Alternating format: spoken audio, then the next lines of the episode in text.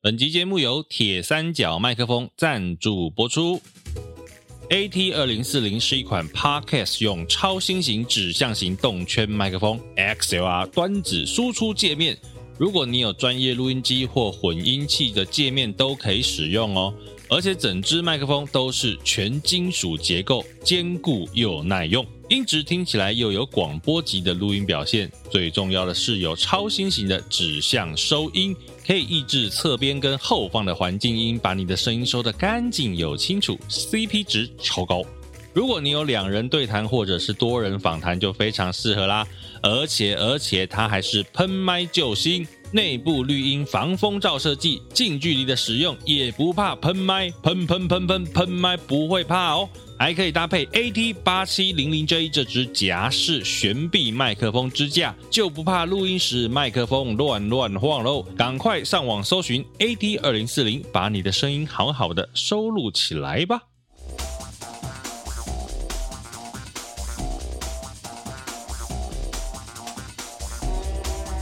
要去高雄，还是这一首，不然了，还有哪一首歌？你告诉我，干嘛针对我？我唱高雄妹，你要显老。对耶，但其实两首歌都有一定年纪，一个二十年，一个大概十年吧。哎、我觉得拖拉库刚出来的时候，大家还以为他是会跟五月天一样红。其实我觉得当时并没有差太哎多、哦对啊，对啊，对啊，对啊，对啊，只对啊。不过后期好像是因为他们不管是歌路都各有发展，因为五月天其实唱的比较是梦想、热血，拖拉库的还是比较屁孩啊，我觉得他们是走欢乐路线，对啊跟其实我觉得跟旺福的感觉有点像，啊有一点就是有一你点看到他们，你就会感觉到很开 心。对。然后旺福就再歪一点，唱唱水蜜桃啦， 对，水蜜桃挽歌。就再歪一点。或者什么安妮亚哈塞哟，哦对对对安妮亚哈塞哟，安妮亚哈塞哟，这个把它剪进去哦，唱成这 样，很欢乐啊。很欢乐开心就好。而且你今天用的是不同的麦克风在唱歌，有觉得今天声音不一样吗？有啊。今天这一集有干爹赞助，谢谢干爹，哦，太好了，我们人生也是有干爹的时刻，我们真的这时候多爱干爹跟干妈，在疫情之下，声音升级耶。今天这个铁三角送来两只麦克风，铁三角也可以给我们个耳 机吗？DJ 本人在电台好需要耳机，铁三角的干爹，你有听到了吗？DJ 说他还要耳机哦。不过我们现在戴耳机也本来就是铁三角的啊、但是自己买的。但我本人没有这个。我跟你讲，我在呃 Podcast 用的耳机跟麦克风都是大叔出的钱，我只对出声音。因为你的声音比这些麦克风都贵， 怎么那么会说话？但是你这样对得起干爹吗？不会啊，不会啊，因为你的声音的确比麦克风贵啊， 你比这些麦克风便宜还得了？ 你也知道，就是有时候我们就想说啊，干爹干妈真的需要大家多多的支持。但你要这样想哦，表示这个麦克风 CP 值高，哎，对耶，它其实真的不贵。其实我目前收起来干净，然后蛮清楚的，而且进到耳朵的声音很舒服。对啊，有专业 DJ 认证，所以如果你有这个录音的需求，可以买一下这一支，这一支叫做 AT 二零四零。 AT 二零四零对，AT 二零四零，噔噔噔噔，AT 二零四零，AT 二零四零，大门口有人找您，好像在报车牌哦。哎，对耶，而且很像 是去一些比较特别的场合，可能趴车的人会报告一下。对对对，您的车子挡到隔壁卤肉饭的老板了，麻烦移一下 车，AT 二零啊四零。哎，我跟你讲，现在如果把车停在有些店门口，你真的要特别小心。我今天看到一则新闻，它是出现是在之前台中吧，但是今天是判决出来，好像是说呢，有一个商家，就是有人刚好把机车停在他店门口，但老板突然发火，然后就拿了菜刀冲出来，要停在停机车停在他店门口的人下跪道歉。本人在现场就对了，那个停机车的人在现场，但是那个停机车的人只是上去楼上帮别人搬家，这样就要下跪道歉，而且那个人好像道歉了四十次，老板还不放过他，还拿菜刀抵着他。这么严重啊？后来你说老呢板？那是谁告谁？当然是 被被刀抵的人告那个拿刀的人呐、老啊，板告机车，没有机车告 老机车板。告老板那今天是判决出来，今结天果呢是四月，四月十三号。你看看我们日子过得都忘了，这个疫情到底有多恼人。对啊，四月十三号。后来呢？判决如何？后来判决好像也只有不知道好像拘役还是怎么样吧。他应该是有点恐吓吧？对，但是我没有认真详细看那个判决，我只是想说，哇，现在停车真的要很小心欸诶，停在人家店门口，万一老板突然暴怒起来，好可怕哦！随便就拿个菜刀冲出来，这样我对吗？ 我那一天好像也看到一个哪里台北市的菜市场还哪里吧，就是两个摊位的那个中间界限搞不清楚，就打到两个都送医耶。真的是何苦何气生财？对啊，我觉得说真的，当然我们可以理解说你们可能会因为这样有争执冲突，可是这种事情好像比例原则嘛，有必要打成这样弄成这样吗我？跟你说，通常会出现就是在有一摊生意比较好，另外一摊普普。那生意比较好的，可能排队的动线就会影响到生意比较不好的那个摊位。啊生意不好的那个摊位，他可能会认为我生意不好是因为你的人挡到我的摊子，这是一种情绪的转移啦。殊不知生意不好其实有很多的 原因。完了，我们这集说得罪很不多是人，，就像我好害很多怕哦。很多时候我们去逛夜市，有的夜市它就是排队很多人，那它就会排到隔壁的摊子啊，嗯然后隔壁的摊子你就会看老板好人好一点的，就是无奈的这样扇着风看着你前面那一堆人，然后如果比较不爽的，他就会挂个牌子说请不要挡在我的摊子。对对。对，很多。但有时候我就觉得说，这个老板这样一挂，其实有没有有一种自曝其短的感觉啊？有可能，但我在想，如果比如说这一摊生意很好，像那个有一个几个在字，几个字，宁夏夜市，不是有一个在卖什么芋泥球、肉松球，那家生意也很好。啊对，它的动线就是直接，它有帮你拉一个那个线，安排好排好告诉你可能转弯，然后进到那个人行道上排长长的人龙，就不会影响到别的店家。这个老板可以发来做活动。对，但如果我是旁边的店家，我可能会卖一个跟它互相可以搭配的，毕竟你啊，吃聪芋泥明肉松球，你不需要配个什么饮料啊？对在等待的时候也可以买啊，对，其实应该要这样。或者是你买隔壁的东西，买我的饮料扣五块。对啊，因为其实你真的硬跟他硬碰硬哦，也没有用，你反而自己多不爽。诶，你转个念，生意还会变好。这个就是结盟的概念。对，听起来蛮聪明的在疫情之下，最近你有受到影响吗？啊！我今天早上才算是啊，今天中午啦，放下了一个心中的大石。本来五月有一场很重要的活动，啊、然后还本来不确定要不要办，那今天终于确定会继续举办，只是规模再缩小一点点。那还蛮好的，因为我对目前收到一些讯息，本来要举办的活动跟记者会，目前是呈现顺延，顺延就是还是会办，但不知道延到什么时候。。大概就是要么是下两个礼拜，要么就是两个月后 我怕还是可能是半年后，啊，会吗？ 因为今天四月十三号出来的本土700病例多是位七百多例嘛，那其实照目前的这个疫情的看起来，其实甚至今天这个阿中部长也说了，上万都有可能啦。哦，以目前我实在不想用这个个成语，就是有一个成语可以这样形容，就是指日可 待。做法，但不是是用在这里。但是我我必须要很老实的说，就是跟疫情共存这件事情，从国际上的趋势我们看得出来。但只是我们的民情要不要接受？对再来，可能我们会有很多的担忧是，虽然我们自己已经打了三剂疫苗，可是有一些有家庭的小朋友，小朋友，他们是没有办法，因为他们在十二岁以下，对可是因为也有研究说，其实十二岁以下，可能像幼童他们感染的话，比较是倾向轻症对，所以不严重。但是对于父母的心情来讲，我们不知道他会不会有什么样子的后遗症。父母看的不是数字啦，父母就是怕哪一天真的我小朋友得到的时候会怎么样。所以他就会有两派在拉扯。当对然，啊这两派之余，可能也会有一些趁机作乱的人。是我今天看到，其实就像贤玲讲的啦，其实现在共存，我也是支持共存，但是这个是所谓的啊共存，不是说、哦我们都不管整个开放，而是其实就我们人民民众的立场，就是做原本做的事情。对，口罩继续戴好对，该打疫苗施打。对，手勤继洗续洗手。像我觉得，比如说我们做这个行业，我现在都觉得打三剂真的是基本礼貌。哎，但哇我发现有一件事情，就是到这一个礼拜，你才会看到，其实本来打完二季已经停很久的人，才去突打然第又在三打、季。这叫做犯贱。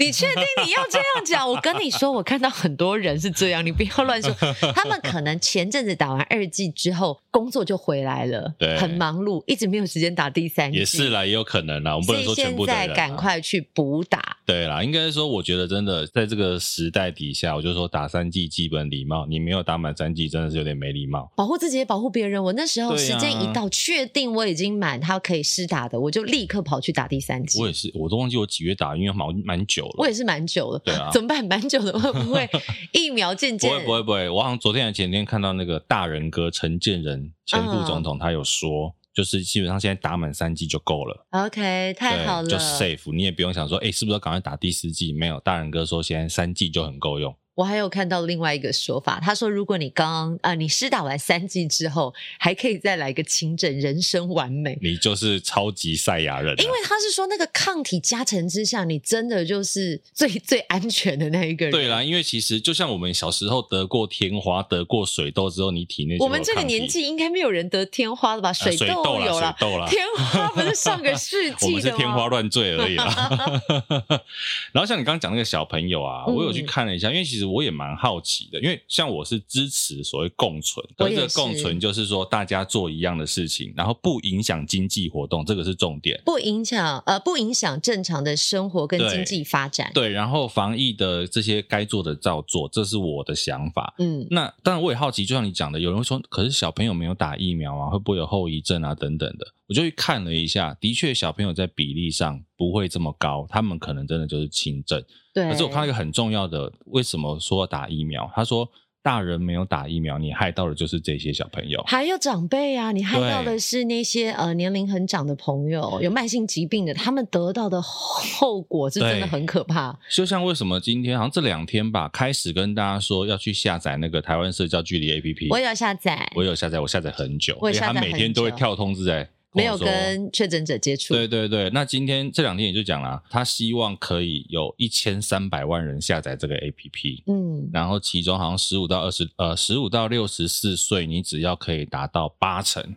基本上未来十连制你都不需要。哦，对，就是因为它的那个效果会比十连制更有效，因为它好像是侦测吧，蓝牙侦好像测两两公公尺尺，然后呃两公尺两分钟，嗯，就你如是果跟确诊者接触两公尺两分钟的话，他就会提醒你。对对对，所以它其实会比十呃这个十连制来的更有效果。对，因为十连制到目前为止，其实我自己有一点就是在使用上，虽然我都是有扫十连制的人，嗯可是我的确觉得它在操作上并不是这么完善，加对上我觉得使用者可能也没有那么尽责任。是比如说，我们进百货公司，你进去就先要扫，进每一个柜也要再扫。如果对它是独立的门户对的对话，对对对。所以你就会发现你整个一直在扫，一直在扫。你知道我可去是逛， 奥莱就很累，你知道吗？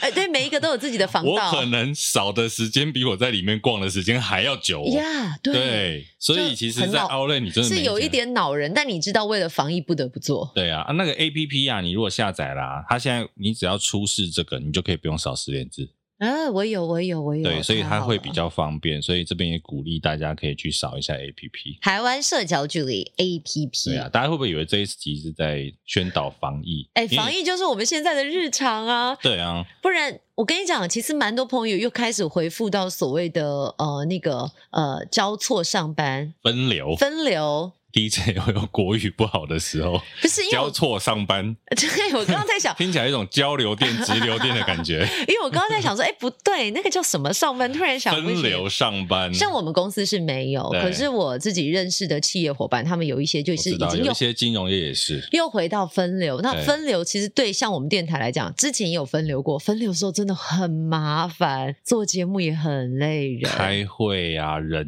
力啊、人手啊，虽然说线上真的都可以做。但是大家老实说，你在线上的时候，你在居家的时候，你有认真上班吗？哎呦，这个问题好多好多影射哦。对对对，这个我觉得大家可以扪心自问，也没有说怪大家啦，因为我觉得这人之常情，我们自己在家也会发懒。我觉得在家做事就是你个人要很自律，对啦，再来你的效率是会变差。你不可以一直被外界所影响。啊而且有的时候不是你自己要发懒，小朋友来弄你一下啊，对不对？嗯家人啊，爸妈叫你干嘛一下啊都有啦，效率一定会比较差，我觉得。所以我们还是希望可以维持正常的生活。对啊，其实维持正常的经济活动，就想到演唱会啊，对啊这两天大家又在疯狂讨论，因为我看到其实像三天三夜，三更半夜哇，哎、那个牵扯很大、哎一来是牵扯到小巨蛋到底适不适合办这样子大家很嗨的演唱会。对因为你可能周边的邻居因为土壤异化的关系，一边他们是很嗨在听演唱会，你家没有在听，但也在动，也算有揪引到。这个很两极。我在我自己的 Facebook 上面，当然我看到有两种说法，一种当然就是站在居民的角度想，觉得你生活在里面，那就是你的日常。可是现在是因为有人办演唱会，你一直在时时刻刻感受到地震的感受，对是很不舒服的。因为我看到新闻画面，的确水缸啊什么都在都晃，会咬啦。可是另外一派的说法，不过就演唱会就是一天两天的事，但因为这一次阿妹的演唱会是十几天，这个、哦、我们这样讲好了，你说他对一天两天没有阿妹唱十几天，之前像有一些半夜在绕境的啦，放鞭炮啦，甚至大年初一放鞭炮啦，嗯嗯大家也都会骂，而且放鞭炮还可能只有不到半小时之内的事情，对所以我觉得这种事是老讲同理心啦，因为是同理你心你自己没有住在那里，所以你也不能说啊居民你们靠腰什么啊，我觉得这种其实有点说不过去，只是那个东西有点是被激化出来的。我当时在看到这个新闻的时候，我第一个反应就是，你可以申诉你的诉求，对告诉大家，因为办了演唱会，你家地震震得很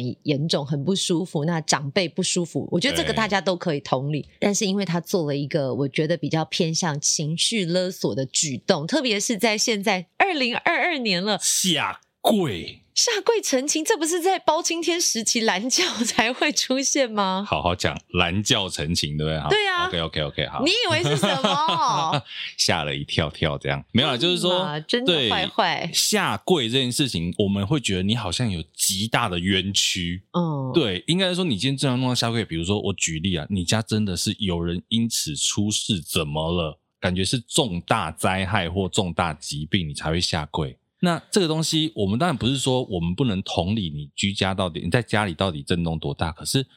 用下跪来表达你的情绪，然后说有没有把我们当人这种话，我觉得太激了，太我过觉得激太动过激烈，那你就太过很容易激发另外跟你对立的人就出来骂你啊。所以后来那个里长的 FB 不是被洗版吗？还是就是好 Google 洗到像一星？ Facebook 还有 Google 评论，对啊可是我在看这件事情，像我那天刚好在电台也有稍微聊到，我就觉得是彼此没有同理到对方。没错，再来是因为，如果我们都发现这个场地真的不适宜的时候啊，这该怎么办？其实我觉得，你看之前就有人说，哎，是不是特别针对某位艺人？其实我觉得对跟艺人无关，而是通常演唱会就是一天两天，但这一次是连十几天，可是所以你说瞬间的被激化出来吧？对，因为你说这个我也蛮好奇的。那到底其他歌手在唱演唱会的时候，那他们家里到底有没有在晃呢？因为又不是其他小巨蛋的演唱会都是抒情歌，对不对？一、嗯一定还是有比较嗨的，比如说像之前办过的八三幺，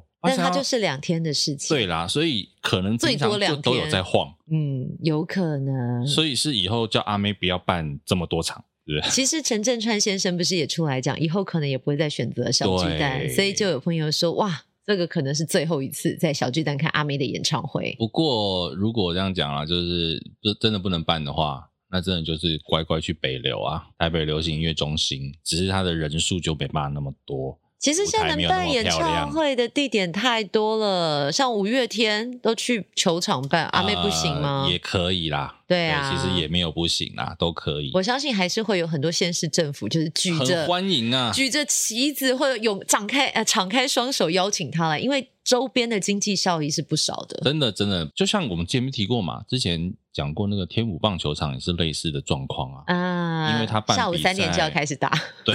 它十点之后就不可以再有加油声。嗯，不过这个我也要讲一下，就是说，虽然大家会想说是不是这个天母棒球场周边的居民很难搞，其实也不能这么讲，因为本来那个地方它盖球场，它的设定就是一个社区球场。 OK，本来根本不知道会有职棒比赛在这边打，嗯那只是因为这个也要牵扯到，因为台北大巨蛋延宕了很久，嗯所以台北也没有其台北市也没有其他地方可以打职棒的时候，它就变成了从社区球场突然间变成一个职棒球场，所以你看它座位数不多啊，嗯因为，它本来不是否职棒用的，或者是大型国际赛事，那现在大巨蛋不知道何时盖好，但是看起来雏形是有了，外面诶也，哎雏形不是有好多年了吗？ 但现在更完备了。可是真的能打棒球吗？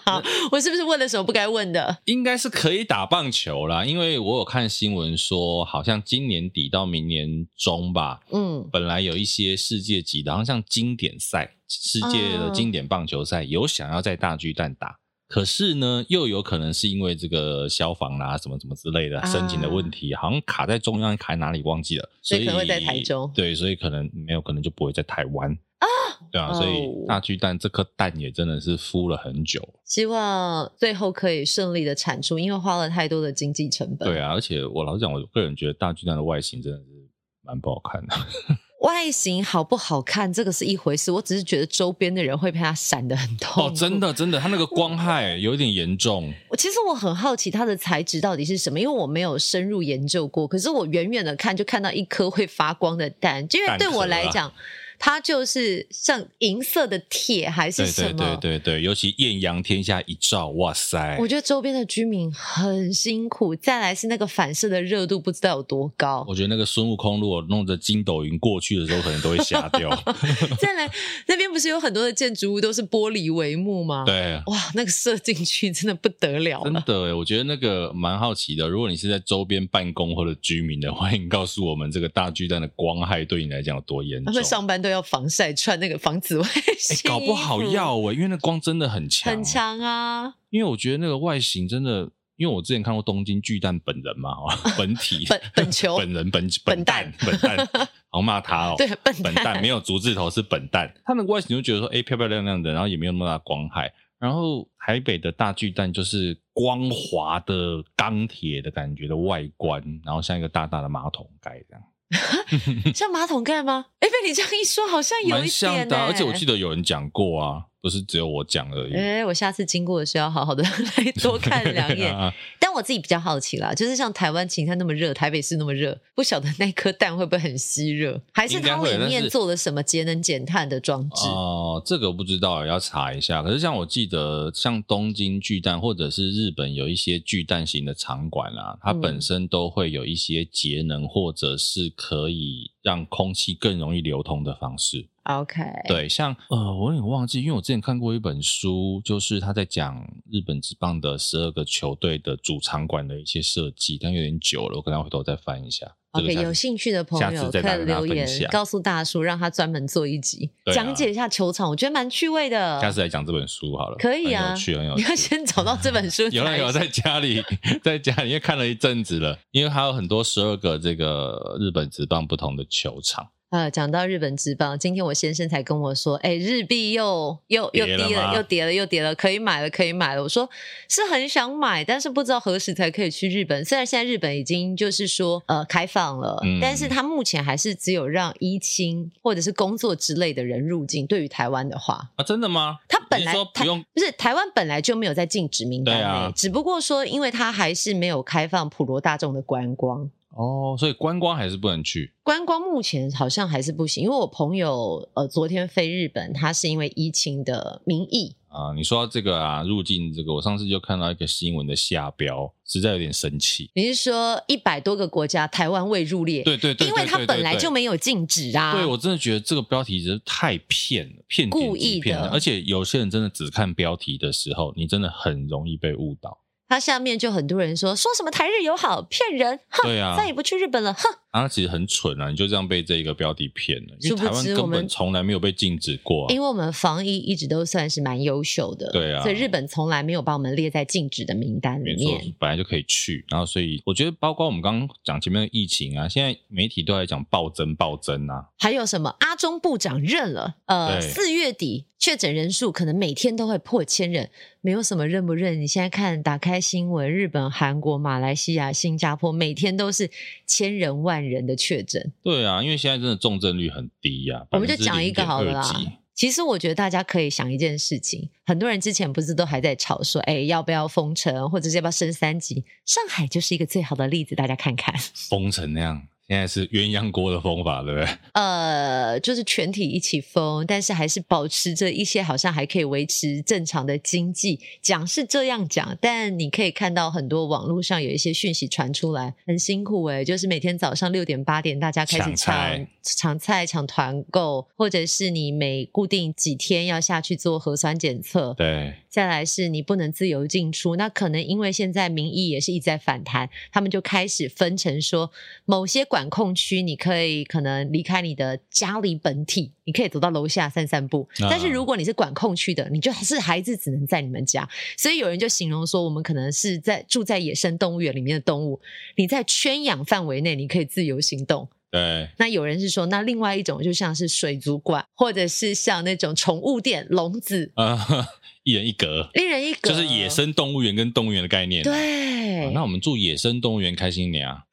可以不要住动我物们可以园不要吗住动物园，我住在森林多好。呃，当森林之王，对不对？我们森林之王有赞有助收吗？ 钱，但其实也是告诉大家，台湾其实防疫还是做得不错。那是啦因为这个疫情的走向，就是渐渐的转往轻症，还是提醒你保护自己、保护别人，打疫苗，对。防止重症，不是防止不会感染。对对对对对，其实就是做好自己的事情。嗯像我每天也看我朋友在一些在上海的朋友，他们也是在一直 po 说就是抢菜啊。然后我看到一个很有趣的影片哦，就是有一些那个可能是上海的防疫人员们，嗯他们的医护人员，他们叫大 白，对他们每天都会在那个社区下面说下一座核酸啦，下一座核酸啦，然后可能你知道居民就会拖拖拉拉嘛，他们小区嗯的人可能不下来什么的，他就在下面喊说下面没有彭于晏，不不用要化妆，妆赶快下来下来 我有看到这 对个。对对，我觉得很好笑哎、可是如果你自己在里面，你笑着笑着就会哭了，因为像这我就是一种朋苦中作友，乐啦，他就是也长期定居在上海，嗯，他自己说，他从来没有想过一个世界级的城市会变成如此。当然，目前看数据上都是告诉你说，很多人确诊无症状，然后死亡好像那时候他看数据只有一个吧。对，可是你会想，只有这样的数据，为什么上海要进行封城？不单单是一个清零政策哦，你会想有必要 吗而？且他们又是盖牌出了名的吧，嗯而且什么重大灾害最多三十五个人，真的吗？有一种说法就是说，你看他们的人数，比如说什么动车出轨啦，啊或者是各种公安意外啦，怎么样上限报出来就是三十五个人。哦，对，所以呢，的确啦，就像你讲的，有可能这个国家有点让人家觉得是盖牌盖习惯了。但是现在，我想民众朋友应该开始有一点感受，本来他们觉得很自豪的状态，对，经过这一次跟他怪怪哦，封城，其实你可以看到有一些呃声音出对来了民，怨开始起来了。就是可能开始也不想自己在骗自己，因为当你真的经历过之后，加上现在好像不是广州对，也要差不多有一些动作，武汉也有一些动作，但是还是感觉有一些就是被摸头的艺人啊，摸头像是你知道李立群的事情吗？哦，就是一天吃一餐嘛，对 对对对对对对，这小时候很欣赏的一位台湾演员啊，他现在定嗯居在上海。那他好像本来先 PO 了个抖音吧，嗯就是有人在 complain 说，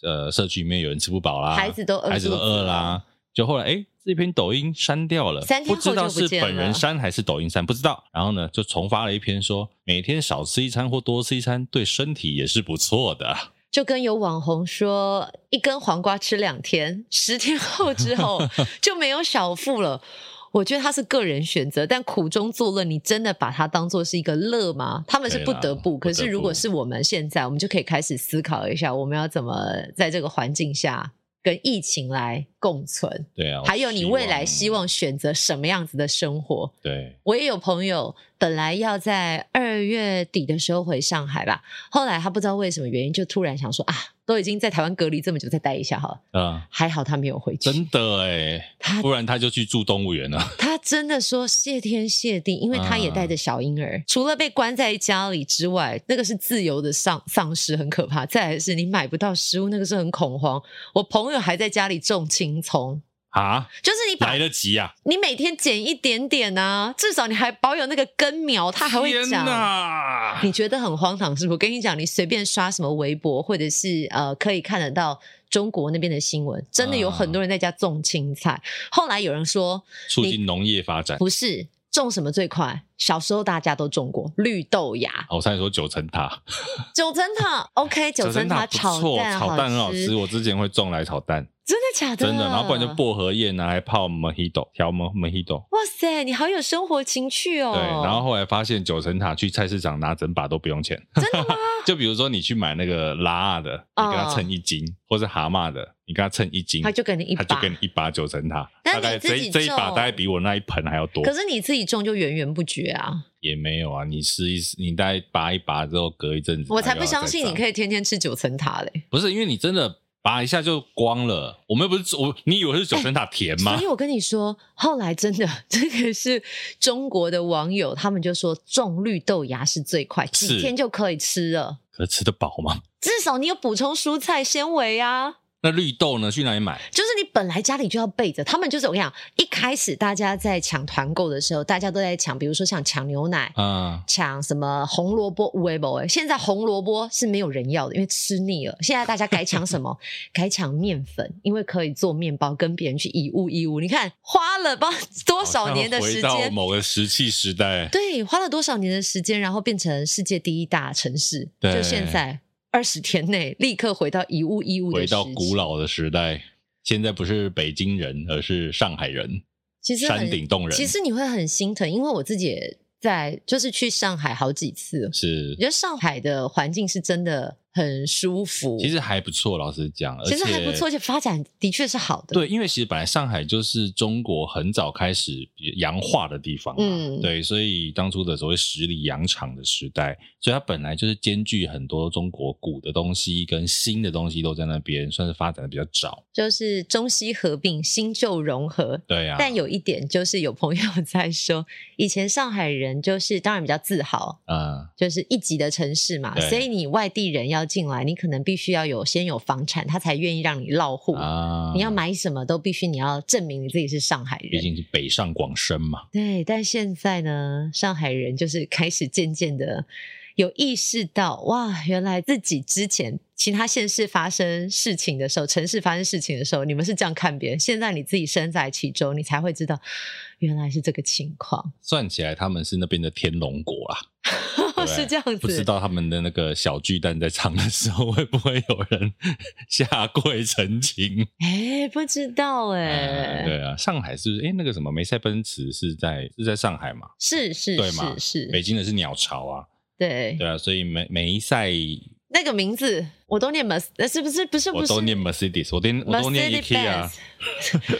我都对，它念变成 IKEA 啊它变成华文之后，梅赛德斯你点进去，奔驰点进去，奔驰哦也不好念，奔驰梅赛德斯 Mercedes-Benz 奔驰体育文化中心，文文化中心 Mercedes Benz 对啦，上海是不的是？Mercedes Benz？啊所以不知道上海的梅赛德斯奔驰文化中心在唱演唱会的时候，附近的居民会不会它下周跪边周周边很 那个哎，很空空旷。啦？对啊我记得我呃世博会啊，每四年一次还是五年一四次，年有一年就是在上海，那时对候我有去，好像啊是二零一零吧，我那时候10还真的是11很勇敢，然后就去了，自己去。自己去。 哎呦，那时候没有男朋友，没 有问这么多，我那时候自己去探险，我觉得蛮好玩的。 呃，你看了什么？所因为我以就没还我还没有参加过世博会耶，我记得那时候参加完之后，我觉得很感动，还想说哦，某一年他会去那个杜拜，可是后来不知道发生什么事情，后来就没有，也没有没有成型。然后我记得那时候的新闻就是有一个日本的老婆婆，她参加了不知道几次的世博会，她嗯每四年她就会朝圣一次我跟世博的连结，大概我有在上海的世博园区办过活动，啊，就是世博结束之后，那个园区还留着嘛还保。存着。，对，我有在那边办过活动。然后有一年，二零一四年，韩国丽水有一次有办世博，那个园区嗯有留下来，我也有去那边办过活动，所以我都有在世博园区里面办过啦，但是没有参加过哇世博本身。那时候我记得台湾馆我进不去，那个为什么每天早上要抽号码牌，那排很久哎、而且在那时候我发现一件事情哦，我刚刚不是有讲到有一个网红，他说一根黄瓜吃两天嘛，啊，我那时候才了解说，原来一大根黄瓜黄真的可以吃两天，大黄瓜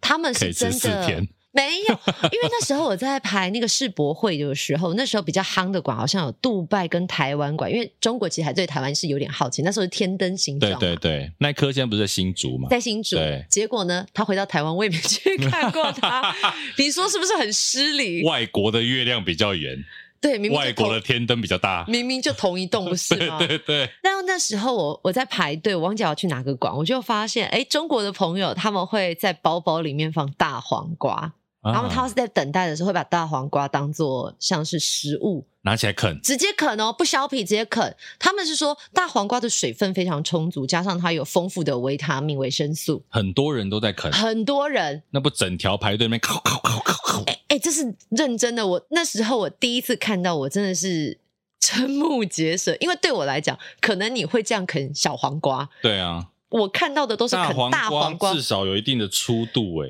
真的都是啃大黄瓜，还不是小黄瓜。后来我就问我中国的朋友，他们就说哦，他们常常会这样。如果你要去什么，可能资源没有那么充足，或者是你可能要去、啊稍微落后一点的地方，也没有，就是 什么，就是你可能要去什么露营啊，或者什么，哦你想补充水比较分，不方便的地要方啦啊补充蔬菜这样子的，他们就会带黄瓜，很方便，哎呦，我们下次来挑战吃大黄瓜。真的很厉害。对，如果那个干爹你再送一支麦克风来，有没有？我们就 用麦克风说 ASMR。 ASMR。没有办法去看阿妹演唱会，对体验颅内高潮。我们对让你听 podcast 就有。啃大黄瓜，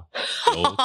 美声 DJ 亲自示范啃大黄瓜给你听。好荒唐的节目 哦！哎，我们还是要传递一些正向正向的讯息。什么样正向呢？我们刚刚讲到那个小巨蛋啊，嗯我觉得还有很很有趣的。刚刚小巨蛋你真的是没讲，什很么事多艺人去看小巨蛋的演唱会，看阿妹演唱会，嗯，结果被洗版呢、为什么洗版？就是有些民众，也就是说啊，这个疫情这么严重啊，你们还宣导大家去看演唱会啊、哦群聚活动啊什么的。因为我看大天陈大天，嗯，他就有被流类似的哦，真内假容啊？，对，然后我就觉得好无聊，这些人如果今天是政府告诉他们不要办对，那我觉得当然自然就不会去。可是现在的确各县市政府还蛮一致的，就是希望维持经济的发展。对。但我看到你说，呃，就是艺人朋友去看演唱会，好像鼓励大家群聚，这个我也有看到类似的。可是我自己看到另外一个是比较难过，比如说像是萧煌奇老师。啊，他就在自己脸书可能跟大家分享说，他今天去看了阿妹的演唱会，对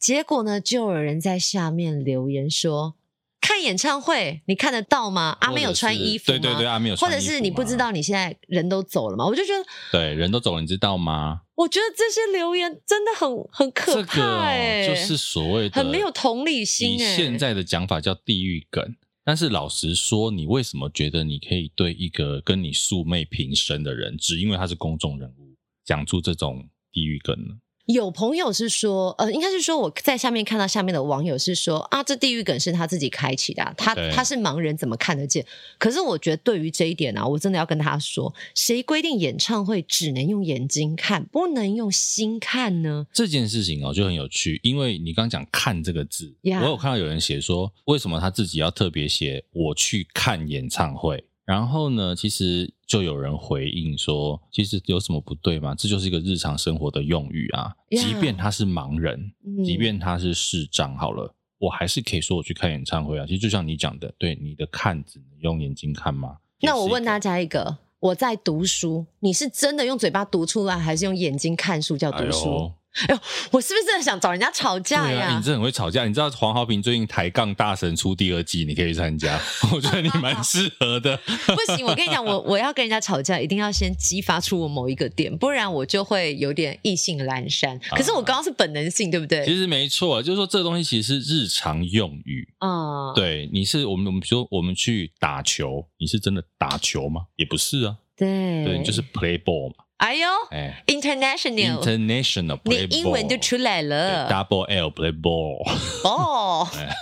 所以我我自己看到这个是觉得有点难受，加上我昨天刚好遇到一一位女演员，她是聋聋哑人士的子女，但是她是听觉都是没问题的 OK 廖晓彤。嗯，那其实他最近刚好在施行了一个计划，叫做“声音藏在”，因为他的父母都是聋人，所以都听不到声音嘛。有一次呢，他想带他的父母去看舞台剧，嗯，父母说好无聊，我不想去。他才意识到说，哎，对耶，其实我们的多表演艺术都是给我们这些耳聪目明的人去欣赏的。嗯，可是有没有人注重注意到说，哎，聋人可能他也有艺术赏析的需求？对，比如说，你应该鲜少看到有舞台剧可能同步配置手语翻译，对，包括现在可能是因为疫情之下，其实政府开始做这件事情。你可以看到右下框一定有一个手语翻译是服务聋人的，对对但是其他的呢？你说到这个，我想到前一两年我那时候刚看 Netflix 的时候啊，嗯，你知道 Netflix 有一个版本的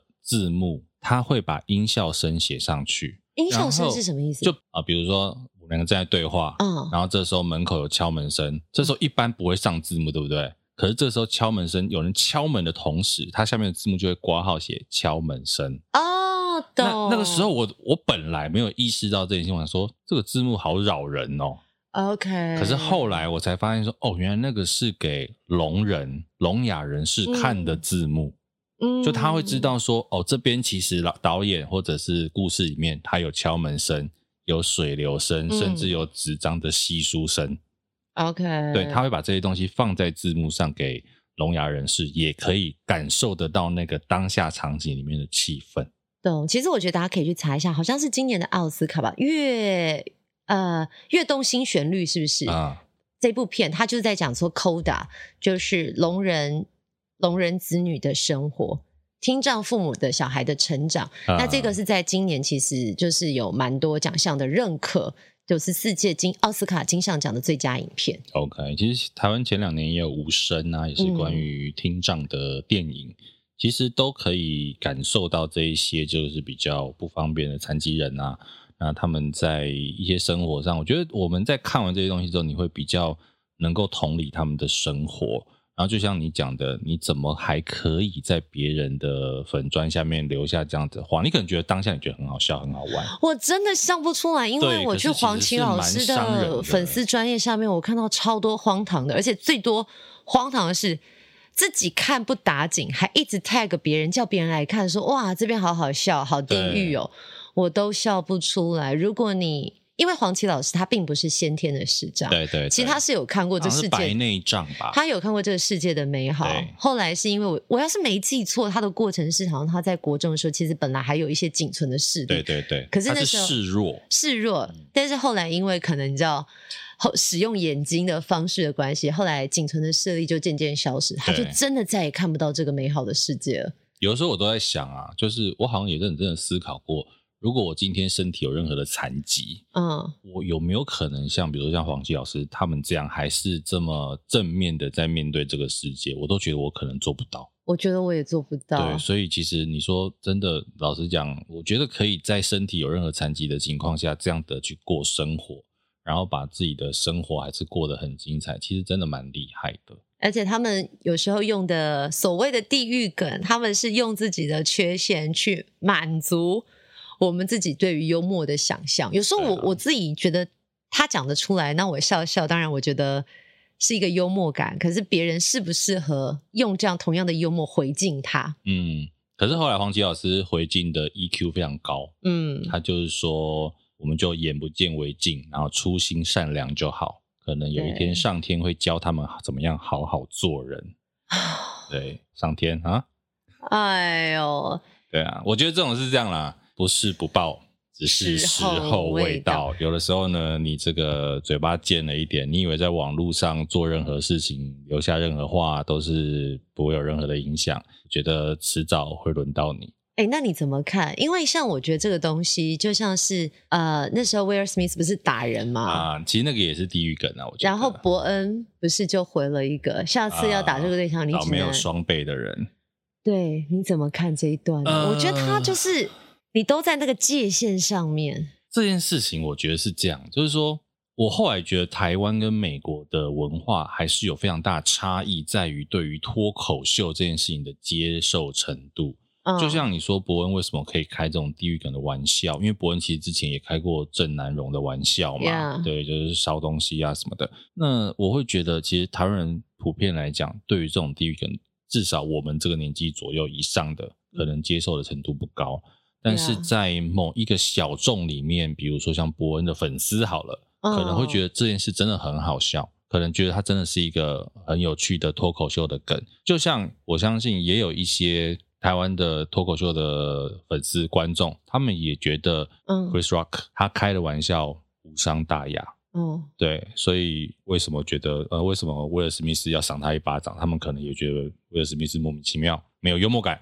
，OK，，对，所以我觉得那个是文化的差异。嗯。不对过以前我们在聊到说关于幽默这件事情，你优自己的。嘲讽自己的缺点，我觉得是对嗯 OK，因为对象性你就自己嘛。如果你可以接受，你就自然会把这个玩笑说出来。但你今天如果是讲到别的群体或者是别人的话，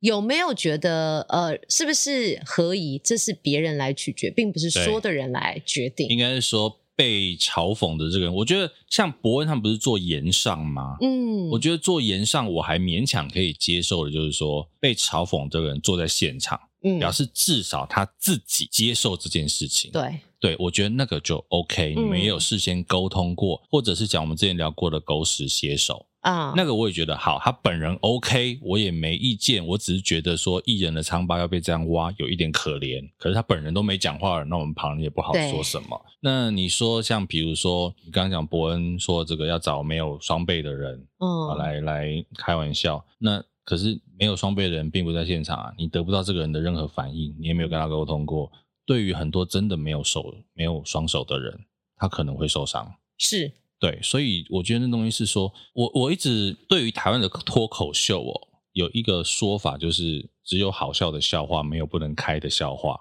嗯，我其实对于这个说法我也不太认同，嗯因为我觉得开玩笑、讲笑话这件事情，它会它还是有一个不能无限上纲啦。嗯，对，有些笑话真的你永远都不能开，这个是我自己觉得它还是一个界限。就是看到呃，就是看每个人的道德底线在哪里，对因为玩笑这件事情。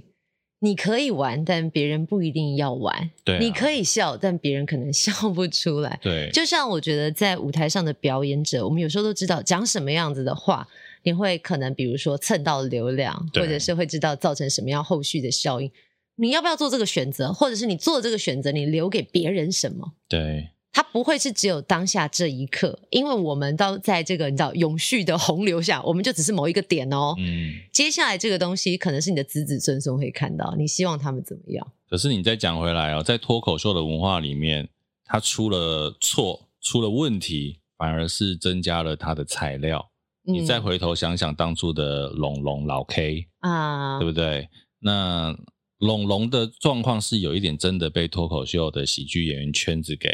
排斥排挤了，然后已经有有点就是你不属于我们这个圈子。可是你看，包括像老 K、贺龙，嗯等人，他们后来的脱口秀演出，其实这个就变成一个可以拿来改成笑话段子的故事啦的事件啦，嗯也包括像是 Chris Rocker 他的这个脱口秀的门票，嗯在事件发生之后暴涨卖光。所以你说他到底是可能啦，以商业或者流量的考呃的角度来考虑的话，啊他好像还是一个成功的事件呢。对啊，就看你从哪一个面向。那只对啊不过我觉得那就是个人的选择，就如同像呃，我看到黄琦老师的经纪人丽丽姐，对，丽丽姐就是在她的线动上面发了一个说，有人觉得他们在蹭流量，趁谁？阿妹有啊人，觉得呃，应该是说他们后期因为这个刚刚我们讲的说，呃，他是看演唱会吗？他不是听吗？啊你确定？那你知道阿妹穿什么吗？就像这样子的人在他们的 Facebook 粉粉砖下面留言，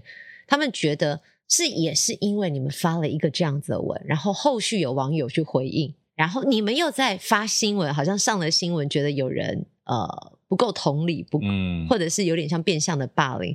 就是有人另外一个 murmur 就是说，哦，这是就是蹭流量的新闻啊。那丽丽姐说，我们干嘛要蹭流量？对啊，她都已经这个地位，她干嘛蹭流量不？是，而且说人家发文就蹭流量，我觉得有点无聊、哦。讲难听一点，现场一万五千个人，我相信大概有一万四千九百九十九个人有 po 文说他看演唱会 吧，除非瞒着爸爸妈妈跑出来的。哎，对耶，对啊，要是，我去，我也会发啊。哎呀，讲穿了，什么叫做蹭流量？所有的 hashtag 都是蹭流量。对啊，光是炫耀我买到票就很爽了。 啊 我们就是没有买到票的人。但是还是要跟大家讲，就是这段疫情不知道会到什么时候才真的看得到尽头。如果你要参加任何的活动，你觉得自己不舒服，就不要去参加啊。是啦，是啦或者啦是你真的很想参加，那你做一件事好吗？快筛一下啊，确定筛自一己下没问你题。是我们哎 safe 的啦，对保护自己，保护别人。一条线再去，两条线不要去。 怎么讲的？好像 怀孕一 样。怀孕也不要去啦。 那其实刚刚讲到那个，你说威尔史密斯这个事情，我觉得还可以聊一个，就是到底肢体暴力跟言语暴力谁比较严重，一样严重啊！对不对？可是就我们刚刚讲回去，刚呃，现在奥斯卡的这个影艺学院，其实哦算是10年对，算算是对威尔史密斯给了一个很重的惩罚。哎、我一直在想，到底是把那个影帝的奖项收回来严重，还是十年不能参加严重？他有一定要参加这个吗？其实应该讲说，他没有那个资格之后，我觉得包括很多其他好莱坞的片商也不敢找他拍戏。但是这就会出现在呃威尔史密斯，如果他本身就是有呃观众数，比如说他的票房一定都是好的，我一定会 care 这个奖项嘛，是因为我在好奇。我觉得老实讲，你说影帝有没有收回？其实他怎么收回？大家都知道，二零二二年奥斯卡的影帝是威尔史密斯，了不起后面打一个星星吧，取消，取消。对啊，可是我觉得大家还是会心里就知道说他是影帝。嗯，对，那你这时候也不可能换给别人嘛，你就接那个人多尴尬。 哎、我好奇，奥斯卡影帝有奖金吗？应该有吧？我不知道，我没有，我没有拿过。我下次们怎拿么我再跟你我们讲怎。么那么世 俗啊？只关心奖金。可能有啦，我猜。 那我觉得 OK 影艺学院本身，因为它本来就是一个比较保守的机构啦，所以哦会有这样子的动作也不意外啊那啦。对于讲出这样子言语霸凌的人的处置，可是我觉得那个东西，那个脚本一定是影艺学院看通过过的。对，哦我认为那个东西不是他临场反应的东西，我觉得他 OK 一定也是看过的，所以也不做任何的处置也是合理的。懂对，因为那个你要处置，就变成你整个影艺学院都有问题啦。 ？OK，对啊，那当然以保守的，应该这样讲，你就想，如果这个是今天是你们公司的话，你一定是处理那个大家都在骂的人嘛，对不对？真的是民情不一样。你看对啊台湾那时候这个新闻出来，大家都替威尔史密斯叫好，哦，很多老公赶快跳出来 PO 说，如果今天是要骂我老婆，我也会赏她一巴 掌。 可是我跟你讲，你有没有回去问你老公？没有 啊。可是对我来讲，我觉得你做了这个动作回击，对我不是加分的。呃，其实我觉得那个有点当下的情绪。对，对啊我觉得啦他是控制不好自己的情绪，对的啦确是有错。可是你就会回过头去想，怎么会呃国外的文化跟台湾的文化差那么多？那有人就去翻出，就是威尔史密斯他跟他太太过去的历史。脱口秀节目，对，可能是他之前参加节目啊，可能太太有外遇的迹象啊，说自己曾经怎么样啊，那可能在那个当下，很多事情可能交串起来之后，砰就其爆实炸。这个也是这样，就是说，呃，我觉得事情的过程当中，包括大家对于资讯了解的落差啦，嗯比如说知不知道彼此过去做了什么事啦，甚至有人说 Chris Rock 不知道那个威尔史密斯他老婆有这样的疾病啦，等等等等等等。我记得有一个国小老师吧，他就发了一篇啊文章，对，那篇有文章其实就讲说，撇开这个事件每个人的对错不谈，你会嗯发现。当我们资讯越知道越多的时候，你会觉得自己好像一直在被打脸，因为你嗯前面知道的资讯不够多的时候，你会很容易被带风向，对，带去某一个地方。可是，哎，你发现说，哎，又有一个新的讯息进来了，哎，我原本讲的好像也不也不一定对，好像怪怪嗯的。所以，其实我觉得从这个蛮好的，就是说大家可以去以后你看那个事情的时候，你不要太被表象、被风向去带走。是你有没有对发现，其实威尔史密斯那时候新闻出来，我就是呈现一个停看停，因为你啊不知道到底背后的故事是什么，对，所以就现在可能就是养养成了一个习惯，不会对很多的新闻当下立刻做一个什么样子的分享，嗯，可能会先查证一下，对，思考一下，再做发言。嗯，毕竟发言的确啦，你说限动就是一天的事情，对可啊是有时候它的后坐力可不是限动结束就结束了。线动可以截图 啊，嗯哼 截图永流 传，一张永流传，好不好？大家不要以为你 PO 一下秒，我想很多艺人都 PO 文秒删，那个是记故者马上我觉就得那个个是故意的，真的哦有一些应该是刻意的操作，比如说， 不好说，想骗我啊！我精的跟猴儿一 样呢。对啊，其实今天就跟大家聊一些跟我们比较有相关的新闻啦，就是一些演艺圈啊，或者是奥斯卡跟我们节目啊，或者是跟我们的生活、疫情比较有相关的新闻。嗯，然后也可以再分享一下，之前节目有一段我们有跟大家讲过嘛，就是那个出勇的这个剧组的工作人员的意外的事情。嗯，那这个东西其实，呃，在事情发生之后，老实讲，我自己觉得媒体的关注度有一点不够，呃嗯，就是说算起来，老实说，这两位工作人员他们也是媒体圈里面的人，然后我们的新闻记者们、编辑们，你们也是媒体圈的人，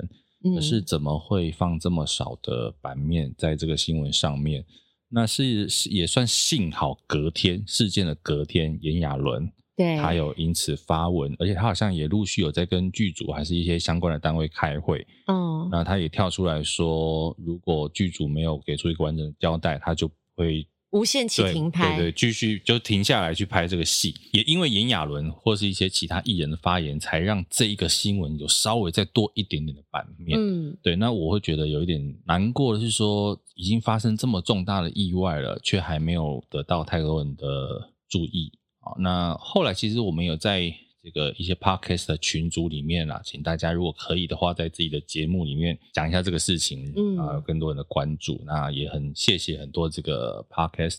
在自己的节目里面分享这个事情。那其实本来在四月八号的时候，嗯就是那个时候我们有一个呃脸书的不靠北影视的社团，嗯本来版主汉生哥跟这个找了林静怡委员啦、赖品妤委员，他们要在立法院做一个公听会，嗯，就是关于整个影视产业的职业安全。嗯那后来是因为因为立法院现在有确诊嘛，啊，对，哎，所以因为疫情的关系也延后了。啊所，以其实本来呃，我当初有报名那个公听会，就想说 OK 可以在节目上跟大家聊聊这个公听会的内容啊，也让大家多注意一下这个节目呃，注意一下这个事件跟后续啊，因为我觉得老实讲这个产业的确是高危险行业。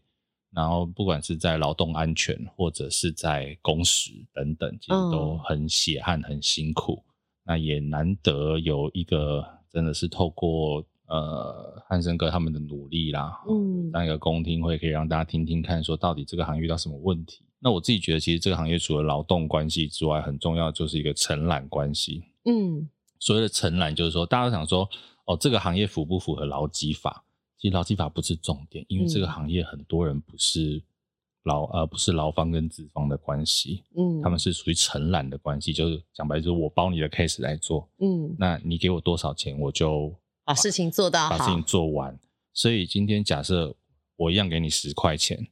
，A 会把其中的两块拿去做职业安全、劳动安全；B 就是把十块都花在我身上的时候，很多人会选择找没有劳动安全的，嗯，因为我的十块可以最大化。嗯所以这件事情是我觉得在后面聊这件事情的时候，除了聊这个劳动安全啦、劳动部之外，我觉得其实在成人关系它会是一个蛮重要的事情啦。那后面如果这个公听会确定举办之后，我们也可以再跟大家聊聊公听会上面的东西。嗯，其实我觉得不单是在呃演艺活动这个产业，其实各个产业呃的工作者应该都要关心自己的权益。对，平常你就要先去了解说，哎，自己的呃劳动安全是不是符合法规，或者是真的不符合法规的时候，你敢不敢为自己争取？因对为有些时候，其实你知道是不安全的，可是你不敢争取，为什么？因为你怕你争取了就没有这份工作。因为它是一个天平两端的拉扯，但它对不是应该存在。所以我的想法就是说，我觉得承揽关系这种事情是你必须法规上，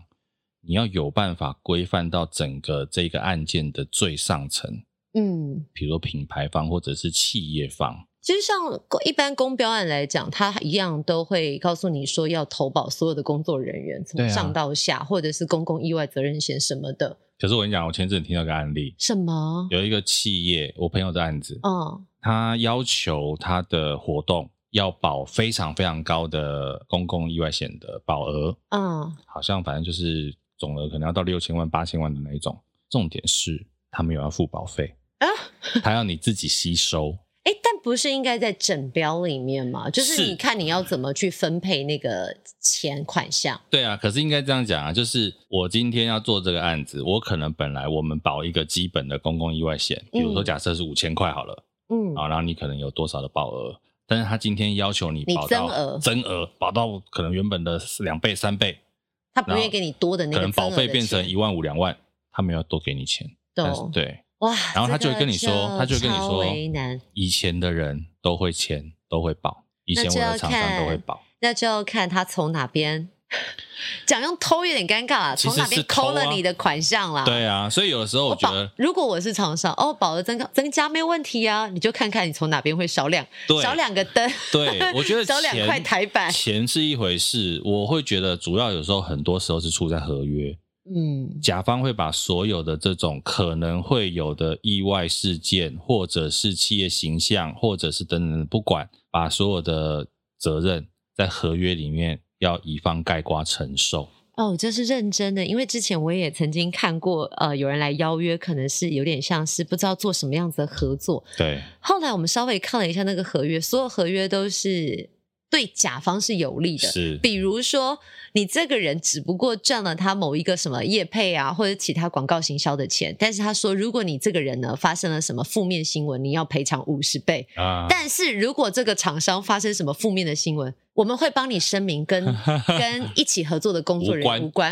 哎，那你照理说要赔偿我吧？是对啊你如果企业出事，你应该要赔偿我吧？对啊因为我不小心帮你做了这个活动。后来我们就没有跟这样子的单位合作，因为觉得太不合理了。因为我也曾经那时候有一年啊，那时候我们的劳基法刚修的时候，嗯就是可能加班费会大幅成长的时候啊，然后有一次我跟某一个客户在议价，他就我就跟他讲说，因为人力成本增加，嗯等等等等等等，他竟然跟我说，你的人力成本增加怎么可以放就是灌在我头上呢？我心里想说，嗯，啊，我们不是做你们家活动吗？哦，就是会有这样的思考、这样的思维，我真的有点搞不懂哎、就是我很想跟他说，好啊，你活动都不要办在六日，你都不要办在晚上，你都上班时间做。唉，所以就是我觉得这些东西都是说真的，我可以理解品牌企业想要省钱，想要把钱花在刀口上，哦，但是就是反过来讲说，我们要建立的观念是职业安全，它也是刀口上的钱。他是必须要花他的，是必须要付的。就像为什么，比如说我们说美国好了，它的工会强大，这些东西就是必须存在的。嗯对你没有，我甚至整个工会会抵制你这个制片公司，抵制你这个导演，嗯，都是有可能的。是所以其实我觉得这个就是大家呃，从法规上来讲也好，或者是从产业面上来讲，其实大家都要建立一个观念，就是这些东西是必须的，嗯而不是可以省下来的钱。嗯，对啊，我觉得从品牌方到制片，甚至到我觉得工作人员本身都是，嗯，因为我也看过有一些硬体的同仁们嗯爬高空的时候也不绑绳子啊，哇，哎他们就觉得对，就觉得没关系啊，就一下而已我天天都这样啊。爬对啊，我跟你讲，你天天爬，你摔下来一次那就没了。对，真的真的不要。所以像我今天来呃戴尔大叔这里，我就刚好看到有人在做高空作业，我就说哇，这些工人们好勇敢哦！如果是我才二两层楼我就腿软了，他们对啊是十几层、二十层楼高，可是他们的公安一定要注意好。是，那像我们有时候在活动现场，其实我发现有些工作人员，他们当然是遇到问题都最立即的去处理，可是他们